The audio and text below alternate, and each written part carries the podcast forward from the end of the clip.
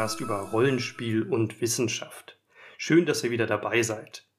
Wir, das sind Katrin und Björn, und wir wollen in dieser und den kommenden Folgen mit euch über Ungeheuer reden.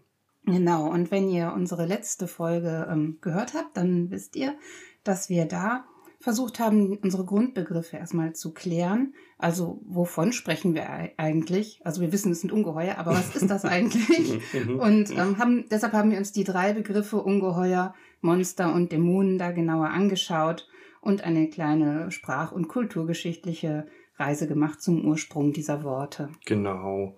Und ähm, heute wollen wir etwas grundsätzlicher fragen. Was sind Ungeheuer eigentlich? Gibt es sie überhaupt und wenn ja, in welchem Sinn? Warum erzählen wir Geschichten von Ungeheuern? Welche Funktion und Bedeutung haben sie für den Menschen? Klar ist natürlich, dass sich diese Fragen nicht endgültig beantworten lassen.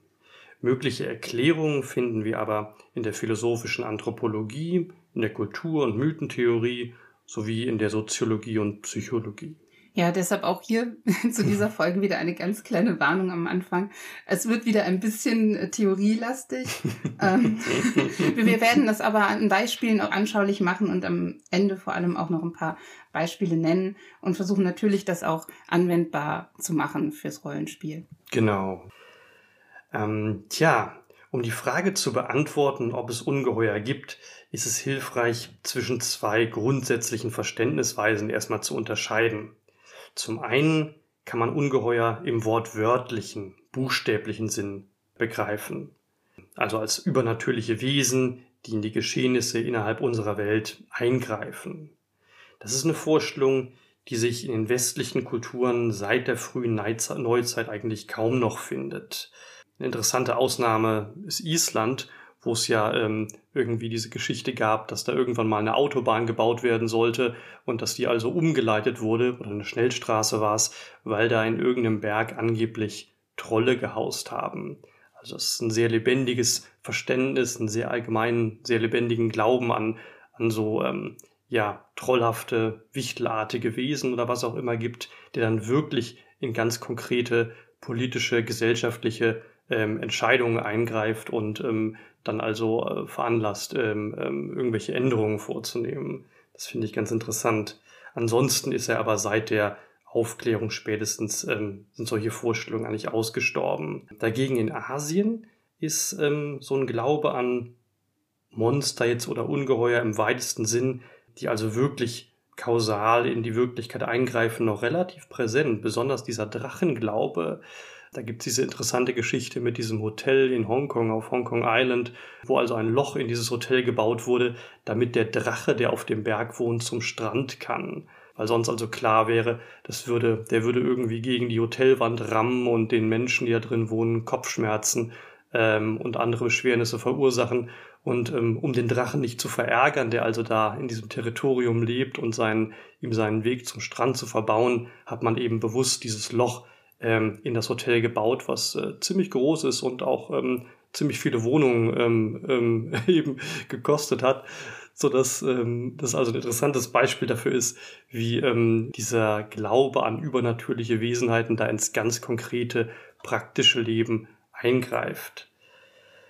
Ja, und neben diesem Verständnis von Ungeheuern im wortwörtlichen, buchstäblichen Sinn gibt es eben noch das Verständnis von Ungeheuern in einem übertragenen, uneigentlichen Sinn, nämlich als Metaphern. Metaphern, das ähm, Wort kennt man vielleicht irgendwie aus der Schule, das meint einen sprachlichen Ausdruck, der für etwas anderes steht, das sich eben nicht so leicht in Begriffe fassen lässt und daher durch ein stellvertretendes Bild verständlich gemacht werden soll. Also ein konkretes Beispiel, wenn wir ähm, von einem Schwerverbrecher reden und wenn wir ihn als in seiner ganzen Kaltblütigkeit und Grausamkeit darstellen wollen und sagen, er oder sie sei ein Monster oder Ungeheuer, dann wissen wir, die das hören, sofort natürlich, was gemeint ist, obwohl wir gar nicht mehr an Monster in einem buchstäblichen Sinne glauben. Vielmehr ist klar, dass wir den Begriff hier als Platzhalter verwenden. Metaphern werden also entworfen, um das, wofür es keine Worte gibt, in Bildern auszudrücken obwohl ihn eben, und das ist das Entscheidende, kein wirklicher Gegenstand entspricht. Also der Schwerverbrecher ist natürlich kein Monster in einem echten Sinne, sondern er verhält sich so und so als Mensch. Und das kann man eben stellvertretend mit dem Begriff Monster sehr anschaulich beschreiben. Ja, und ähm, wir vermuten jetzt ähm, einfach oder gehen auf der Grundlage der Literatur, die wir hier vorliegen haben, davon aus, dass ähm, Ungeheuer, Monster und Dämonen, wenn man von der menschlichen Erkenntnis ausgeht, als äh, Metaphern eben genau in diesem Sinne verstanden werden müssten und eben Bilder der Fantasie meinen, die etwas ausdrücken, dass das begriffliche Denken ähm, nicht erfassen kann oder nicht vollständig erfassen kann, aber es trotzdem auch nicht ähm, entfernen kann. Also es kann nicht enträtselt werden, bleibt aber trotzdem als Teil irgendwie da. Und deshalb sind diese Ungeheuer dann Platzhalter für etwas Fremdes, was man eben nicht vollständig begreifen oder kontrollieren kann oder was so übermächtig ist, dass man es eben nicht versteht. Und ähm, das kann eben etwas sein, was in uns selbst liegt. Also es gibt ja auch so Teile des Menschen, die man quasi als Monster äh, dann ähm, ja verschlüsselt quasi. Oder es kann eben etwas sein aus der Umwelt, was mit dem wir konfrontiert werden. Mhm. Ja. Ja, aus kulturgeschichtlicher Perspektive handelt es sich hier eigentlich um ein bekanntes Motiv, das also zu verschiedenen Zeiten auch bei verschiedenen Denkern auftaucht. Und das ist der Gedanke, dass der Ursprung des menschlichen Bewusstseins oder auch der Kultur insgesamt aus dem Schrecken stammt. Das ist also das Motiv immer, dass ähm, es irgendwie einen plötzlichen Moment gibt am Beginn der menschlichen Entwicklung, sei es jetzt der individuellen oder der gesamten allgemeinen kulturgeschichtlichen Entwicklung, dass es also ein, ein ursprüngliches Entsetzen gibt angesichts der unvertrauten, unkontrollierbaren, übermächtigen Wirklichkeit, in der sich der Mensch wiederfindet und welche ihn umgibt und für die er eben keine Worte findet, um sie sich anzueignen und zu ordnen und zu erkennen, so dass ihn erstmal dieses namenlose Entsetzen überfällt. Genau, und dieses Fremde, das irgendwie zunächst eine Angst erzeugt in uns, das äh, ist eben unbegreiflich und ähm, weil wir diesen Ursprung der Angst nicht so richtig bestimmen und greifen können, ist da eine Leerstelle und dem dieser Leerstelle geben wir dann eben ein Gesicht, damit ja, so, da kommen wir gleich zu. Also erstmal ist nur das Entsetzen ohne Gesicht. Genau, da. genau. Und dann kommen wir gleich zum nächsten Schritt. ja, und dieses Entsetzen, dieses namenlose Entsetzen, dieses Phantom ohne Gesicht, das ähm, nennt zum Beispiel der Philosoph Hans Blumenberg in seinem Buch Arbeit am Mythos die Erfahrung absoluter Wirklichkeit. Und eine ähnliche Vorstellung gibt es schon bei Friedrich Nietzsche in der Geburt der Tragödie und äh, in Giambattista Vicos neuer Wissenschaft. Das ist immer dieser Gedanke, dass es ein ursprüngliches Entsetzen, einen Schrecken gibt, der dann eben, ja, irgendwas auslöst im Menschen. Und ähm, da ist natürlich die Frage, was löst er aus, was macht er? Und der, ähm, ja, der Konsens ist eigentlich, dass diese ursprüngliche Erfahrung absoluter Wirklichkeit im Menschen irgendwelche anthropologischen Instinkte oder Reflexe wachruft, eben Strategien zur Selbstbehauptung, um sich vor jener übermächtigen Bedrohung zu schützen. Als Reaktion auf diese ursprüngliche Erfahrung des Schreckens wird also diese Leerstelle des Fremden und Unbegreiflichen in einem zweiten Schritt mit Bildern der Fantasie besetzt und überdeckt, mit Figuren und Objekten, welche das Fremde eben vertraut und das Unheimliche bekannt und heimelig erscheinen lassen. Diese Bilder, diese Projektion leisten also eine Distanzierung des menschlichen Bewusstseins von diesem ursprünglichen Schrecken und entlasten es davon. Ja, und das sind ähm, dann eben meistens sehr, sehr bekannte, auch sehr häufig anthropomorphe, ähm, menschenförmige Projektionen, bei denen man direkt aus seiner Erfahrung eben etwas da übertragen kann und ähm, die eben so erfahren werden wie das, was auf unseren Körper oder in der täglichen Handlungen eben wirkt. Und ähm, das wird auf das Fremde übertragen, damit es nachvollziehbar ist. Ja, auf diese Weise funktioniert das, dass wir Bilder der Fantasie benutzen, um diese übermächtige Wirklichkeit unter Kontrolle zu bringen und das den Menschen irgendwie ähm, zugänglich zu machen. Und genau so funktioniert auch, also wie wir das auch schon in der letzten Folge angesprochen haben, der Animismus und diese archaischen Naturreligionen, wo, wo man ja auch für alle möglichen oder Mächte quasi der Natur menschenförmige Wesen ähm, erfunden hat, die dafür eben äh, quasi ansprechbar sind. Mhm, Ja, das lässt sich gut so erklären und es ist sicher auch kein Zufall, dass der Polytheismus und dieser, diese animistische Naturreligion schon in sehr frühen Epochen der Menschheitsgeschichte aufgetaucht ist, ähm, weil das halt eine sehr naheliegende Möglichkeit ist, diesen ursprünglichen Schrecken angesichts der unvertrauten Wirklichkeit zu überdecken, indem man einfach allem ein Gesicht gibt und sagt, überall leben Geister und die sind so und so und so beschaffen. Damit ist die ja. Möglichkeit auf jeden Fall ringsum bekannt gemacht alles voll von ja, Götter wie die können, die können halt auch um, ja, sehr menschenähnlich sein. Die können auch, die müssen auch nicht alle jetzt äh, die besten Kumpels sein. Die können ja trotzdem noch schrecklich bleiben, aber sie sind eben ein Gegenüber, das man irgendwie erfahren kann oder erfassen kann. Genau. In diesem Sinne kann man eben auch diese ganzen bekannten Götter- und Heldengeschichten in verschiedenen Kulturen ähm, sehen und deshalb also liegt denen auch so eine therapeutische Funktion äh, zugrunde, weil sie eine Entlastung bieten, den Schrecken äh, so als Gegenüber zu sehen. Und da gibt es eben sehr viele äh, Namen und Gestalten ähm, von, von Göttern, die den Menschen dann den Angst, die Angst nehmen vor ähm, diesem Chaos und dieser formlosen Unbegreiflichkeit und ähm, ja, machen das Unaussprechliche eben aussprechlich und, ähm, und ansprechbar, wie wir eben auch eben schon gesagt hatten. Und ähm, ja, deshalb kann man dann eben auch mit denen ins Zielgespräch kommen, sie, sie um etwas bitten oder beten, vielleicht auch, wenn es jetzt Götter sind. Und ähm, gerade jetzt auch bei den antiken Göttern, wenn mhm. man sich da äh, so diesen Götterhimmel anschaut, da geht es dann auch um die gleichen Probleme, die Menschen haben, um Kriege, um Intrigen, um Liebe und um Feste, die die feiern oder Probleme, die sie miteinander haben. Darin finden sich die Menschen eben wieder. Eben, das ist eigentlich eine Form der, der, ähm, der Rechtfertigung ähm, vom, vom ganzen Übel der Welt. Ne? Also es gibt ja immer diese, diese Frage nach, nach äh, der Theodizee, also warum eigentlich, äh, wenn es Götter oder Gott gibt, warum gibt es Übel in der Welt? Und das hier ist eine sehr ähm, originelle und ähm, äh, ästhetische Form der Rechtfertigung, indem man sagt, ja, die Götter leben dasselbe Leben wie wir. Also die Götter sind gar nicht irgendwie ähm, makellos gut und rein und die Welt ist dem gegenüber ein Jammertal, sondern die Götter haben die gleichen Kriege, Intrigen, Liebschaften und Feste und äh, Rivalitäten und ähm, leben eben dasselbe Leben wie wir, nur ins, ähm, ins äh, Große, Überlebensgroße gesteigert. Ja, und das Interessante ist also, dass auf diese Weise die mythischen Erzählungen gleichsam Teppiche von Metaphern, ausgedehnte Metaphern bilden, die den Schrecken, den ursprünglichen, auf Distanz halten und das Unerklärliche bekannt und vertraut erscheinen lassen. Die Bilder der menschlichen Fantasie übertünchen sozusagen die ursprüngliche Dunkelheit der Welt. Ja, genau. Und diese, diese Strategie des Menschen, eben mit diesen kreativen Mitteln damit umzugehen, ähm, steht eben ganz am Anfang schon des Bewusstseins und äh, der Kulturgeschichte. Also Ontogenese und Phylogenese waren das jetzt wieder. Meine Lieblingsfachbegriffe, wunderschön.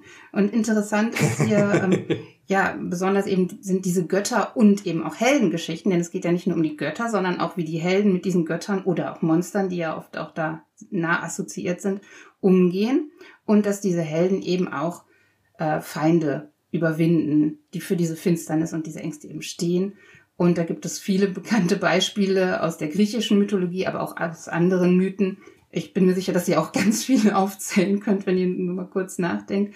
Ja, schon bei den Olympiern als zweites Göttergeschlecht, was schon das erste Geschlecht der Titanen überwinden muss, um die Herrschaft zu bekommen. Also die, die Götter selber haben quasi schon das vorgelebt, was von den Menschen dann wieder erwartet wird. Und das gibt's eben auch in anderen Mythen, nicht nur in der ähm, griechischen Mythologie.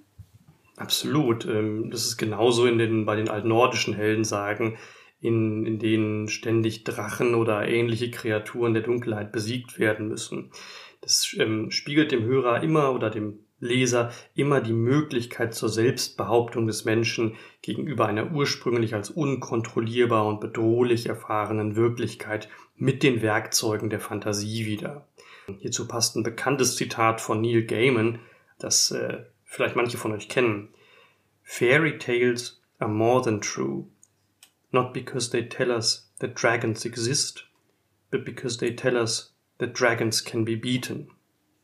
Also entscheidend ist dieser Gedanke der Überwindung, ne? nicht die, der Gedanke, dass es Drachen grundsätzlich gibt, sondern entscheidend ist, dass Drachen vom Menschen überwunden werden können und dass man von dieser Überwindung erzählen kann und damit den Menschen entängstigen kann, sagen kann, es ist möglich, die Drachen auszumerzen ja, genau. und Schrecken und zu überwinden. Für uns ist jetzt natürlich besonders interessant die Rolle der Ungeheuer, äh, die, weil wir, ja, warum nur, ne? Hm. Genau. Und in den mythischen Erzähl ähm, Erzählungen äh, können eben diese Ungeheuer oder Monster ähm, als reflexiver Verweis auf diesen ursprünglichen Schrecken verstanden werden. Die, ähm, und ja, die bieten so ein bisschen einen Blick hinter die Kulissen dieses Heldentheaters und ähm, warum das überhaupt aufgeführt wird. Ja, es gibt ja eben verschiedene Beispiele für, für diese Monster, die da auftauchen und überwunden werden. Und einmal ist eben zum Beispiel Gorgo Medusa mit dem Schlangenhaupt, die Sirenen oder den hm, Zyklopen genau, Polyphem, ja. der ja auch überwunden wird in einer heroischen Aktion. Von und Odysseus und seinen Die stehen eben ja. für monströse Aspekte innerhalb der Mythen, welche daran erinnern, dass das äh, dass es der schöne Schein der Götter ist und der Heldengeschichten, aber eben nur ein schöner Schein, der das ursprüngliche Dunkel verdecken soll. Sie, sie treten auf schon mit dem Ziel, eben besiegt zu werden für, für den Hörer oder de, das Publikum. Genau, genau. Sie sind zwar schrecklich und insofern sie schrecklich sind, verweisen sie zurück auf diesen ursprünglichen Schrecken, der durch die Mythen und Erzählungen überwunden wird.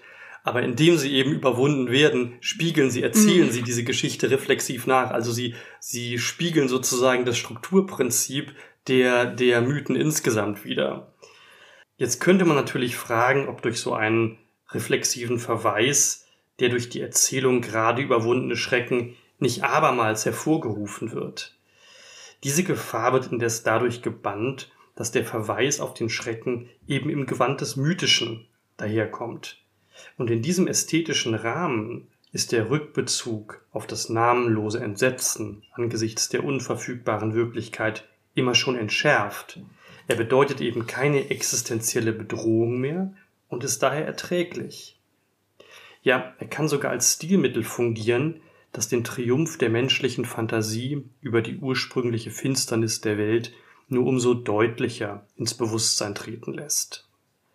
Das ähm, führt zu einer paradoxen Konsequenz, nämlich gerade die Darstellung von Monstern ist somit ein Mittel zur Entängstigung des Menschen, von seiner ursprünglichen Unvertrautheit mit der Welt, die ihn umgibt. Ja, und um das so ein bisschen ähm, zusammenzufassen, also wir gehen jetzt davon aus, dass es Ungeheuer nicht im tatsächlichen oder buchstäblichen Sinn gibt, aber eben im übertragenen und stellvertretenden Sinn eben als Metapher und dass diese Metapher eine Aufgabe haben und diese Aufgabe besteht eben darin, dem Menschen die Angst vor dem Fremden und Unbekannten eigentlich zu nehmen und eigentlich mhm. gar nicht sie zu erschrecken. Und ähm, im Fall von Ungeheuern geschieht das paradoxerweise ja gerade dadurch, dass die, ähm, dass so eine monströse Gestalt eben geschaffen wird. Aber es ist eben ein Gesicht und es ist eben nicht das unfassbare Entsetzen. Mhm. Und ähm, ja, deshalb, aber es verweist trotzdem immer darauf. Deshalb darf es eben noch schrecklich sein. Es mhm. ist aber nur so ein, so ein bisschen eine Erinnerung daran. Genau, und, und der Schrecken ist auch nicht gefährlich, weil er eben ja. ästhetisch im Gewand des Mythischen daherkommt und so weiter, ja. Hm? Ja, genau.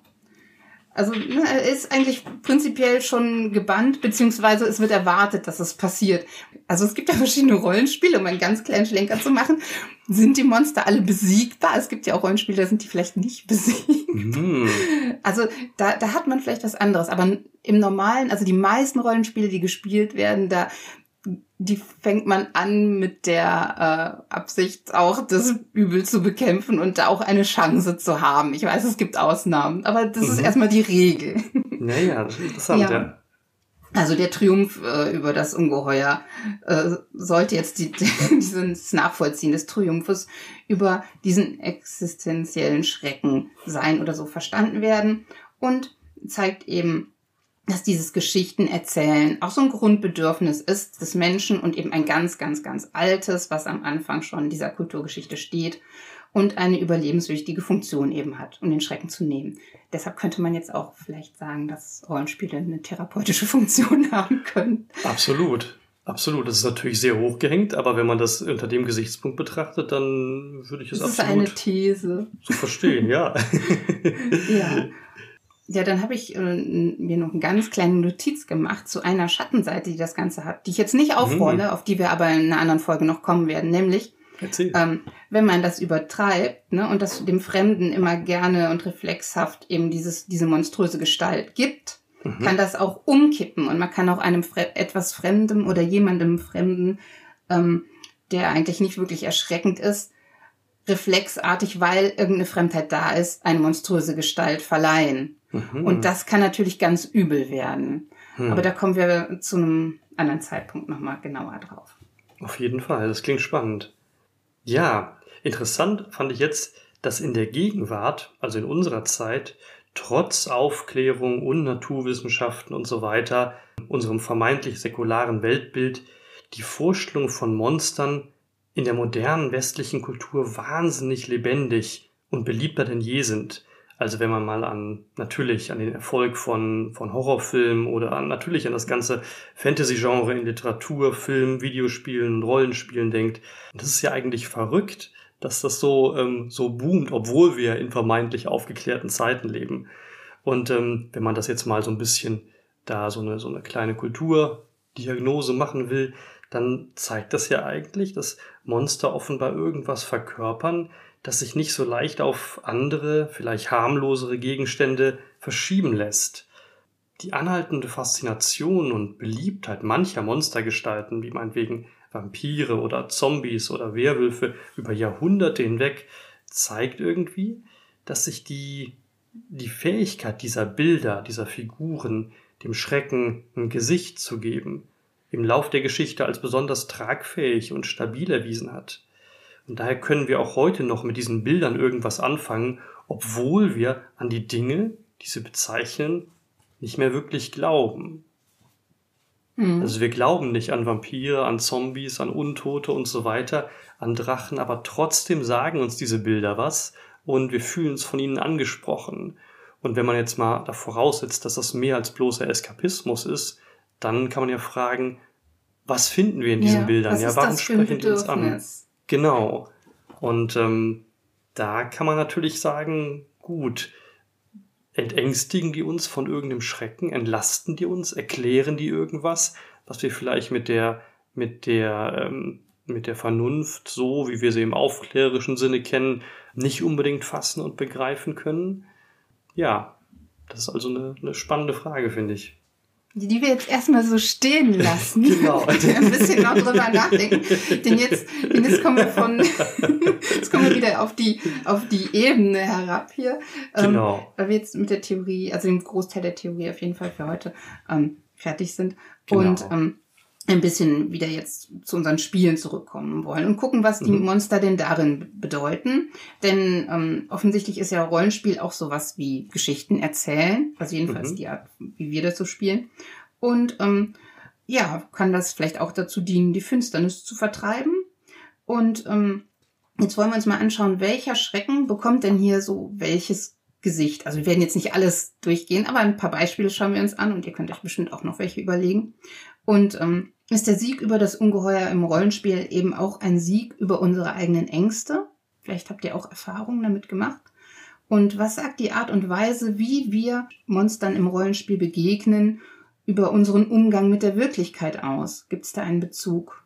Genau. Also wir haben ja vorhin gehört, ähm, dass ähm, ein zentraler Aspekt von Ungeheuern eben ihre Unbegreiflichkeit ist. Also ähm, es geht um monströse Personen, aber eben auch Handlungen oder Ereignisse oder vielleicht auch Orte oder Stimmungen, die sich einem rationalen Verständnis entziehen. Die beschreiben eine Erfahrung, die uns irgendwie neu und unbekannt ist und nicht mit bereits bekannten Gefühlen und Erfahrungen verglichen werden kann eben radikal, unvertraut, übermächtig und so weiter. Und für den Einsatz von Ungeheuern im Rollenspiel ähm, ist daher zwingend notwendig, dass sie einen unbekannten oder unkontrollierbaren Aspekt besitzen. Denn ähm, sobald das Monster komplett verstanden ist, verliert es eben seine Monstrosität. Dann ist es vielleicht noch auf irgendeine Weise gefährlich oder riesig oder, oder ganz schlimm böse, aber eben kein wirkliches Ungeheuer in diesem vollen Sinn mehr. Ungeheuer, über die man alles weiß, die man einschätzen kann und so weiter, werden zu berechenbaren Gegnern, die man zwar bekämpfen kann, aber die ihren Gruselfaktor einbüßen, weil sie eben dann schon vertraut sind. Die können ihre Monstrosität auch dadurch verlieren, dass Kommunikation mit ihnen möglich ist und dass man ihre Andersartigkeit und Fremdheit im Lauf dieses Gesprächs mit ihnen verstehen lernt und das Fremde vertraut wird. Das kann natürlich auch wünschenswert sein, weil es eben eine friedliche Annäherung darstellt, so dass die Begegnung mit dem Monster eben nicht in irgendeinem sinnlosen Gemetzel enden muss, sondern ähm, eine Begegnung, die aus dem potenziell feindlich gesinnten Monster eben ein Lebewesen macht, mit anderen Eigenschaften oder einer anderen Kultur als der eigenen, aber eben nicht prinzipiell bösartig oder feindlich und damit einen potenziellen Freund. Also das ähm, sind Möglichkeiten, wie dieses äh, unbegreifliche, unvertraute, dieser zentrale Aspekt von Monstern eben, wie man den anwenden kann im Rollenspiel. Und ähm, also für diese Angst vor dem Fremden lassen sich unheimlich viele Beispiele finden. Wir haben jetzt einfach eins ausgesucht, was wir am fremdartigsten finden. Und ja, das ist für uns eigentlich so das Alien. Das ist so das Fremdeste, was ich mir so vorstellen kann, wie das jetzt in mhm. den Filmen von Ridley Scott und James Cameron oder David Fincher irgendwie vorkommt. Und ähm, das kann eben als Manifestation der Angst vor einer unkontrollierbaren Bedrohung, die man auch nicht wirklich begreift, aufgefasst werden die eben von außen kommt, aber vielleicht auch von innen. Also von innen körperlich jetzt auch. Also man kann das natürlich auch als Metapher für einen Konflikt, den die Hauptperson hat, interpretieren. Aber also es kommt irgendwie auch von innen. Ihr wisst, was ich meine? Und das oh Mann, ist eben eine radikal appetitlich, ja. Es ist eben eine radikal fremde Kreatur. John Hurt lässt grüßen, ja. Erzähl weiter. Wollte ich nicht. Ja, ja. du kommst darüber weg. Die durch die Andersartigkeit eben das eigene bedroht in, in dem Ablauf und in dem ganzen Aufbau und mhm. äh, gewaltsam äh, einen in ihren Lebenszyklus integriert. Mhm. Ja, eine, eine zweite Art von Monstern, ähm, die menschlichen Ängsten ein Gesicht gibt, sind eben ganz klar Elementare oder Naturgeister. Hatten wir auch schon in der letzten Folge. Baumstein, Sturmriesen. Mhm. Ähm, äh, stehen für unbezähmbare Naturgewalten, sind dann aber eben konkret in Form gebracht und ähm, nicht irgendwelche übermächtigen Gewalten, auf die man irgendwie gar nicht greifen kann und ähm, denen man völlig willkürlich ausgeliefert ist, sondern das sind eben geisterhafte Wesen, denen man irgendwie entgegentreten kann in dieser anthropomorphen Gestalt und gegen die man dann auch kämpfen kann, auch wenn sie vielleicht unheimlich schwer zu besiegen sind oder wenn man ihnen vielleicht auch aus dem Weg geht, aber sie haben eben ein Gesicht und vielleicht kann man auch in Dialog mit ihnen treten. Mhm.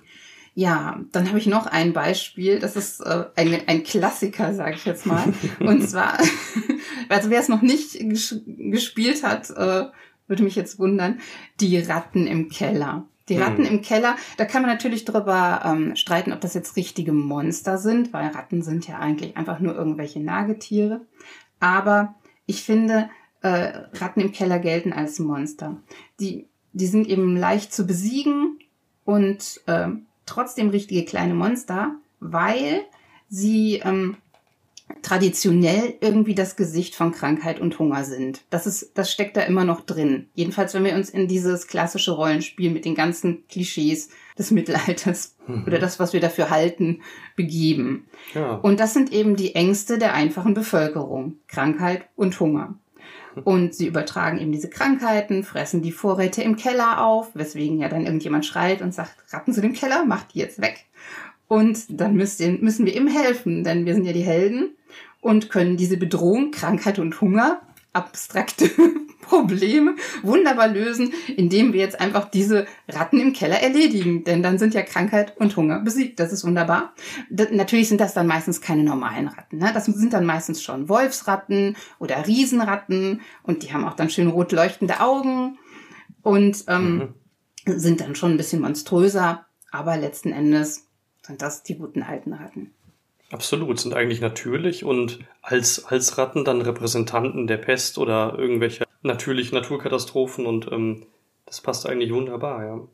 Ja, jetzt haben wir drei Beispiele gehört Und ähm, trotz der großen Unterschiede natürlich zwischen dem Alien und äh, den Elementaren und Naturgeistern und den Ratten im Keller, also das ist ja eine ziemlich große Spannbreite, kann man trotzdem sagen, dass es sich in allen drei Fällen um Ungeheuer handelt, welche verschiedene Ängste verkörpern und dem Schrecken des Menschen auf irgendeine Weise ein Gesicht geben, so dass er zu ihnen in irgendein Verhältnis treten kann kann sie bekämpfen, er kann sie erforschen, er kann sie ansprechen, er kann sie auch beschwören oder ignorieren und so halt spielerisch Formen austesten, um sich mit dem Ungeheuren an sich auseinanderzusetzen. Ja, und ähm, ihr könnt euch auch überlegen oder habt bestimmt schon überlegt oder habt auch vielleicht Routinen da drin, was für Kreaturen ihr im Rollenspiel haben und bekämpfen oder treffen wollt. Habt ihr gerne Kanonenfutter? Dann sind ja Skelette oder Goblins oder vielleicht auch Ratten äh, ziemlich praktisch. Aber so ein echtes Gegenüber, das ähm, irgendwann nicht mehr monströs ist, sondern nur etwas anders wirkt, ne, mit dem man sprechen kann, wo eine Kommunikation äh, stattfinden kann. Das äh, ist schon ein bisschen eine andere Dimension und ähm, kann vielleicht auch auf die Kultur ja von einem selber verweisen, ne? was, was da für Probleme sind.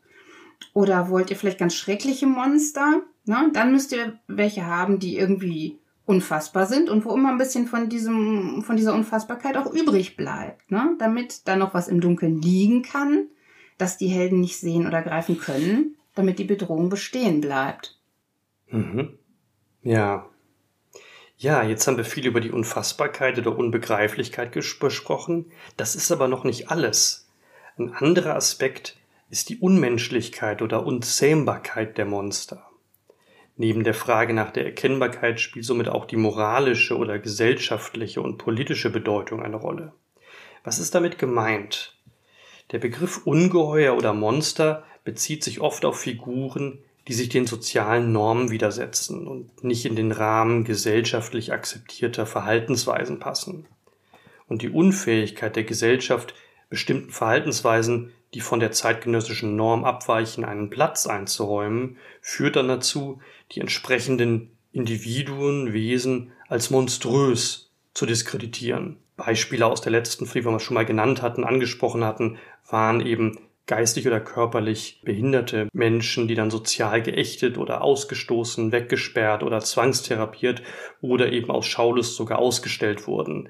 Das Ungeheuer muss somit als ein Wesen verstanden werden, das den Menschen nicht in bewusster Absicht oder aus einem angeborenen bösen Willen heraus Schaden zufügt, sondern weil die Gesellschaft es in seiner Eigenart nicht akzeptieren will und auch nicht integrieren kann. Schönes Beispiel natürlich Frankenstein von Mary Shelley, der also durchaus menschliche Züge zeigt, obwohl er eigentlich kein, kein menschliches Wesen ist, aber eben immer wieder an seine Grenzen kommt und immer wieder, dass er am Ende dann eben auch zu Gewalt greift als Du meinst Frankensteins Monster. Ja, natürlich. Und das ist viele Menschen, nicht nur eins. stimmt, stimmt. Oh man, ja. ja, natürlich. Und ähm, ein ähnlicher, ein ähnliches Motiv ist es auch bei äh, der berühmten Geschichte vom Golem von Prag, der ähm, also auch als Homunculus, als tumbe Kreatur, die aber nicht prinzipiell bösartig ist, versucht in Kontakt zu treten, aber eben abgewiesen wird und als Monster äh, überall Entsetzen äh, hervorruft, wo er auftaucht und ähm, dann letztendlich auch daran zugrunde geht. Das Monster in diesem Sinn, also unter dem Aspekt seiner Unmenschlichkeit oder Unzähmbarkeit, meint also ähm, sozusagen ein Ungeheuer wider Willen, welches der Gesellschaft den Spiegel vorhält und kritisch auf die Defizite in ihrem Verständnis von Menschlichkeit, Aufklärung und Rationalität hinweist. Und damit verbunden ist noch ein anderer Gedanke, nämlich dass der Begriff Ungeheuer sich oft auf Wesen bezieht, die durch furchtbare Handlungen oder traumatische Erfahrungen ihre Menschlichkeit eingebüßt haben. Und damit wird gezeigt, dass Humanität also nicht fest verfügbar ist, sondern stets neu errungen und erkämpft werden muss. Die Monstrosität ist also nicht bloß fremdartigen Wesen vorbehalten, sondern jeder Mensch ist in Gefahr, durch besondere Schicksalsschläge, besondere Ereignisse zum Monster zu degenerieren. Ja, vor dem Hintergrund ähm, kann man dann noch mal überlegen. Also ich will jetzt keinen den Spaß nehmen. Ich mag auch mal gerne einfach nur so einen Dungeon Crawl, aber Absolut, muss ja. ich halt schon sagen, im Rollenspiel werden Gegner gerne entmenschlich dargestellt und man macht es sich dann eben einfach, indem man dem Monster von vornherein jegliche Moral abgesprochen hat. Und dann kann man ganz leicht Kanonenfutter generieren, braucht sich keine Gedanken zu machen. Also man muss sich nicht die Frage stellen, ob das Gegenüber irgendwie nicht vielleicht auch gern Teil der Gemeinschaft wäre oder irgendwie, was das vielleicht für Probleme hat. Und man erschafft dann eben so ein Ungeheuer oder ungeheure Bösewichte, bei denen man gar nicht nochmal hinschauen muss, ob es sich um Feinde handelt, sondern das einfach total klar ist. Hier eine ganz kleine Anekdote aus meinen lustigen Spielsitzungen mit den Kindern, mit denen ich immer spiele. Oh, da habe ich nämlich, ja, da, da, dann hatte ich da einige Monster, die sie bekämpfen mussten. Wir hatten mal ein neues System ausprobiert und dann wurde mir gleich gesagt, ja, aber warum sind diese bösen Piraten auf diesem Schiff? Und wieso hat genau dieser Pirat auf dem Schiff angeheuert? Und warum ist er in die Piraterie geraten? Und können Sie nicht uns jetzt fünf Hintergrundgeschichten zu all diesen Figuren bitte geben sofort? Also die haben es nicht ganz so formuliert, aber das war das, was sie mhm. wollten. Mhm. Und dann habe ich da gestanden und gesagt, okay, die wollen das mhm. nicht. Die wollen Freunde finden. Ja. Ich habe sie mit dem My Little Pony Spiel für alle Zeiten verdorben. ja, jedenfalls ähm, es kann, natürlich, es kann natürlich für eine dramatische Entwicklung auch sehr förderlich sein, wenn man eben Monstern komplexe Beweggründe gibt, wie das jetzt meine Kinder alle fordern, mhm. und äh, ihnen auch eine Moral gestattet, die die Moral vielleicht auch der Charaktere in Frage stellt, weil die mit ganz anderen Voraussetzungen dahingehen und äh, vielleicht selber auch im Unrecht sind und das sich erst zeigt in dem Moment, wo sie in Kommunikation treten. Und ja, während die Unbegreiflichkeit der Monster äh, also in jedem Fall betont werden sollte, kann ihre Unmenschlichkeit durchaus in Frage gestellt werden. Also es müssen nicht immer alles nur unmenschlich sein, ja. unmenschliche genau, Monster genau. sein. Und das Nachfragen der, der Kinder in einer Spielgruppe zeigt ja auch, dass da ein Interesse besteht, Monster nicht nur so schwarz-weiß als, als ja. äh, Projektionsfläche für alles Böse zu nehmen, sondern dass die wirklich wirklich wissen wollen, was dahinter steckt. Genau, das wurde absolut abgelehnt. Mhm. Das ist nicht akzeptabel. Die müssen einen Grund haben, warum mhm. die kämpfen und ähm, dann möchte man den Grund beseitigen, damit Eben, alle also eine Party feiern können. Ja, wie bei den Ponys, ja. ja. also geht es nicht nur um die Lust am Metzeln, sondern wirklich um, um ein Interesse an den, an den äh, Beweggründen und daran, den anderen zu verstehen, sozusagen. Und mhm. ähm, also dieser, dieser Prozess, der, der, das Ungeheure vertraut zu machen, der, der zeigt sich da eigentlich ja. schon bei den Kindern, ja. Genau, und da sieht man auch, wie sehr man am Anfang geprägt wird, irgendwie welche Art von Spiel man spielt hm. und ähm, was einem dann auch wirklich Spaß macht. Ne? Wenn, man kann davon ausgehen, irgendwie, ja, es gibt so verschiedene Herangehensweisen und um, ähm, das eine ist irgendwie das Bekannte, das, das äh, beherrscht man, das macht man dann auch gerne. Aber man kann auch mal was anderes ausprobieren und dann mal überlegen, was macht mir denn mehr Spaß. Und bei den Kindern war es jetzt eben nicht das Metzeln. Also die kämpfen auch mal gern, die haben auch gern Herausforderungen, aber die lösen lieber Probleme. Mhm. Und vielleicht hängt es auch davon ab, auf welche, welche Art von, von Auseinandersetzung man eingeübt ist. Also wenn man früh mhm. schon Spiele kennenlernt, die eher so auf Kooperation und Verständnis und gewaltloses Konfliktlösen setzen, dann ähm, hat man hat man eine gewisse Übung darin ja, schon richtig. und dann ähm, setzt man auch vielleicht bei anderen Spielen nicht sofort auf äh, darauf, dem Monster mit der Streitachse den Kopf einzuschlagen. Ja, so, so ist das. Interessant. Welches war das zweite Spiel, das du äh, gespielt hast dann? Hm, ja, wir haben jetzt Hero Kids gespielt. Ach so, okay. Ja, hm. und das ist ja schon eher so ähm, so Miniaturen und äh, genau. Hm. Von, von einer Kampfszene in die nächste und so ein bisschen Story hm. dabei, aber das war eh nicht genug. Interessant. Interessant, dass es so überschwappt, ja. Ja. Ja, und damit sind wir eigentlich schon am Ende dieser dritten Folge von Ungeheuer Vernünftig. Wir haben heute zu klären versucht, warum wir Geschichten von Ungeheuern erzählen und worin die Bedeutung der Ungeheuer für den Menschen besteht. Und jetzt wollen wir natürlich zum Abschluss wissen, welche Gesichter eure Ungeheuer haben und ähm, welche Ängste sich dahinter verbergen. Also ihr könnt uns gerne schreiben, welche Ungeheuer ihr besonders faszinierend findet, gerade unter diesem Gesichtspunkt, den wir beschrieben haben, und ähm, welche Ängste ihr glaubt, dass diese Monster darstellen, stellvertretend ausdrücken, vielleicht nicht nur bei euch persönlich, sondern auch in unserer gegenwärtigen Kultur insgesamt. Das war ja vorhin die Frage, die wir mal so in den Raum gestellt haben, warum wir heute eigentlich Monster brauchen und warum wir so anhaltend von ihnen fasziniert sind. Mhm. Und ähm, ja, in dem Zusammenhang sind wir natürlich auch daran interessiert zu wissen, ob ihr Spieltipps oder Abenteuer habt, wo Monster eine besonders interessante Rolle spielen, vielleicht auch in dem Sinn, in dem wir vorhin davon gesprochen haben. Also eben nicht nur als Kanonenfutter, als Gegner im Dungeon, sondern eben in dem eine von diesen Bedeutungen ein bisschen aufscheint. In dem Zusammenhang wollen wir uns noch erstmal für, ähm, für mehrere Tipps be bedanken. Wir haben nämlich Feedback bekommen auf äh, mehreren Kanälen zu ja, unserem Podcast. also vielen, vielen Dank. Das hat uns natürlich sehr gefreut. Und ähm, wir haben dabei ähm, drei Tipps bekommen für Indie-Rollenspiele die sich also auf originelle Weise mit Monstern beschäftigen. Und wir dachten zum Abschluss, stellen wir die mal ganz kurz vor, damit das Ganze auch ein bisschen konkret wird. Und vielleicht kennt der ein oder andere die Spiele ja noch nicht. Das sind auch relativ nischige, entlegene, unbekannte Spiele und die geben schon mal einen ganz guten Anreiz, wie man sich auf originelle Weise mit Monstern beschäftigen kann. Das erste Indie-RPG, das hat uns das Dom auf Twitter empfohlen. Ähm, schöne Grüße und vielen, vielen Dank. Das ist Belly of the Beast von Ben Dutter 2016 rausgekommen. Da geht es also um eine Gruppe von Überlebenden einer untergegangenen Kultur, die im Bauch eines riesigen mythischen Ungeheuers hausen. Und dieses, der Witz ist eben, dass dieses Ungeheuer die ganze Zivilisation verschlungen hat vorher. ah, das war der Bezug zu meinem Verschlucken. genau, genau. Katrin hatte in der ersten Folge, für die, die es nicht gehört haben, da haben wir über unsere Lieblingsungeheuer gesprochen und Katrin hatte erzählt, dass sie fasziniert ist von Ungeheuern, die irgendwas verschlucken oder verschlingen. Also dieser Prozess des sich Einverleibens.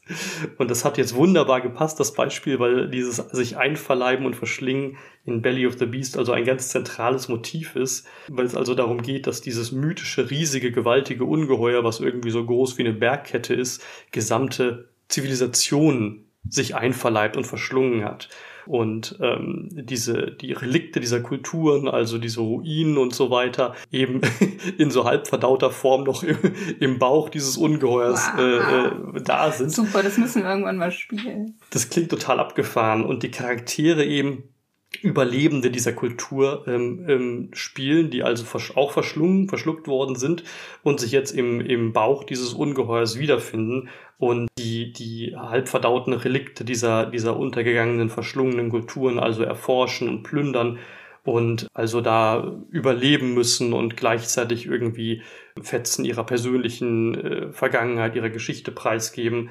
Also irgendwie eine Mischung aus Survival-Horror, mythischer Monstervorstellungen und ähm, noch ein Fokus auf Persö Storytelling und persönliche Schicksale und Geschichte. Also ähm, klingt sehr abgefahren. Vielen Dank für den Hinweis. Dann haben wir noch zwei Tipps bekommen von Aaron Böhler, der uns über unsere Website auf Podige geschrieben hat. Auch vielen, vielen herzlichen Dank. Das waren sehr originelle Hinweise. Der erste Tipp, der ist sogar ziemlich ähnlich wie Belly of the Beast. Das ist nämlich The Lawn Song of the Bachelor von ZXU 2019 erschienen. Das ist ein Abenteuer im Stil der Old School Renaissance, inspiriert von der Folklore und den Märchen aus Südostasien. Das ist also so eine Art Mischung aus Flussabenteuer und Dungeon Crawl. Man kann da an das Mekong-Delta denken, in dem die Spieler Abenteuer, ich glaube auch im Bauch eines gewaltigen mythischen Krokodils erleben. Also Krokodilfolklore spielt da eine große Rolle. Und ähm, nebenbei werden also die, die Dörfer und die, die Kulturen der Gegend vorgestellt und man kann da mit Personen interagieren. Und Kolonialismus ist ein großes Thema, der also wohl auf eine moralisch sehr anspruchsvolle Art auch verhandelt wird und äh, regionale Formen von, von Magie ähm, das klingt, finde ich, auch sehr spannend und vom Setting her sehr ungewöhnlich und ähm, erfrischend mhm. das auch den Fokus mal von westlichen Kulturen, von Europa weglenkt und eine ganz andere Mythologie aufgreift. Wirklich spannend. genau, und das zweite, der zweite Tipp von Aaron, ähm, den fand ich auch sehr interessant. Das ist The Clay That Woke, verfasst von Paul Chega äh, von 2014. Da geht es also um den Minotaurus. Minotaurus also, über den wir in der letzten Folge gesprochen haben, als Mischwesen zwischen Mensch und Stier. Allerdings wird der Minotaurus in diesem Spiel weniger als Monster dargestellt oder behandelt, so wie wir ihn besprochen hatten, sondern ähm, es geht eigentlich mehr so um den Minotaurus in seiner Gesellschaft, wie er also lebt und interagiert mit seinesgleichen. Also man spielt da einen Minotaurus. Er wird mhm. nicht als Gegner gesehen, sondern äh, man spielt ihn selbst und kommt dadurch vielleicht auch in seine, in sein eigenes, seine Psyche, in seine Gedankenwelt rein. Ähm, ich kenne das Spiel ja selber nicht, deswegen kann ich wenig dazu sagen. Aber es klingt auf jeden Fall auch sehr, sehr originell. Auch mit einer, mit einer individuellen Regelmechanik, wie die anderen beiden Spiele auch. Ich weiß jetzt gar nicht, ob es auch in Griechenland spielt oder ob das vom Setting her völlig unabhängig ist. Das wäre mal interessant. Also auf jeden Fall vielen, vielen Dank auch für den Tipp und für die drei Tipps insgesamt. Und da sind wir natürlich gespannt, ob ähm, ihr noch mehr Hinweise habt auf Indie-Rollenspiele, die wir beide überhaupt nicht kennen. Da entdeckt man wirklich immer wieder was Neues. Mhm. Ja, finde ich mit dem Minotaurus jetzt auch ganz, äh, ganz interessant. Wäre ich jetzt auch gar nicht drauf gekommen, weil der Minotaurus so äh, von dem äh, geschichtlichen her ja so ein Einzelwesen ist und auch ganz anders mhm. kategorisiert ist, dass es jetzt so eine Gesellschaft ja. ist. Absolut, ja? absolut. Im Labyrinth sonst bei Theseus, ja. ne, das ist dann ganz klar auch als Gegner so, also dass es so ein soziales Wesen ist irgendwie, das, das ähm, ja. wird so, glaube ich, auch noch nie dargestellt. Dabei gibt es doch so viele tolle Wundervölker wie die Hundsköpfigen, aber da kommen wir irgendwann nochmal drauf, die sind total unter... Äh, unterschätzt. Die waren, waren total hip früher im Mittelalter. Echt? Krass, ja, da bin ich gespannt. Da weiß ich ja. auch nichts drüber. Ja, cool. Die sind überall, aber heute kennt die keiner mehr.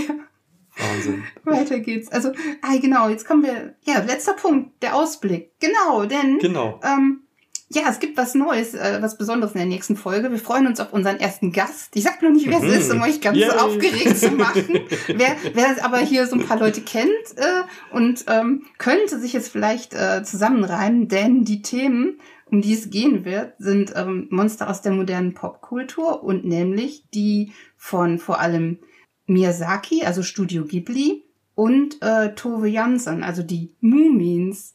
Hm. Und ähm, es geht um die Frage, ja, oder um, um das Thema Monster und die Angst vor dem Fremden. Und dass das besonders hm. bei diesen beiden Beispielen sehr interessant thematisiert wird und ja auch es zuletzt sehr viele Rollenspiele neue gab, die so ein bisschen vom Stil her auch in die Richtung kommen. Und es wird super spannend, wir freuen uns total auf unseren Gast, der nicht nur jetzt theoretisch was zu diesen Geschichten, Geschichten oder Monstern erzählen kann, sondern auch ganz viel praktische Erfahrung hat und ganz viele Spiele auch schon in dieser Art durchgeführt hat und ähm, euch dazu bestimmt ganz viel erzählen wird. Absolut, da sind wir echt sehr gespannt. Ähm, also, ähm, ja, hört beim nächsten Mal rein. Wir hoffen natürlich, dass die Folge euch gefallen hat, dass das einigermaßen verständlich war, ähm, dass ihr das nachvollziehen konntet. Wenn ihr Fragen, Anregungen oder Vorschläge für unseren Podcast allgemein habt, könnt ihr uns natürlich erreichen, direkt über unsere Website bei Podigy, aber auch auf Twitter oder Discord. Katrin ist auch auf Facebook. Demnächst sind wir wahrscheinlich auch, äh, dann ist der Podcast selber auf Facebook zu erreichen und ähm, je nachdem auch auf YouTube. Ähm, wir schauen mal, es braucht alles seine Zeit und entwickelt sich ein bisschen, aber äh, wir sind zuversichtlich dass da was geht. Also, dann ähm, genau, gehabt euch wohl, bleibt ungeheuer vernünftig und bis zur nächsten Folge. Tschüss.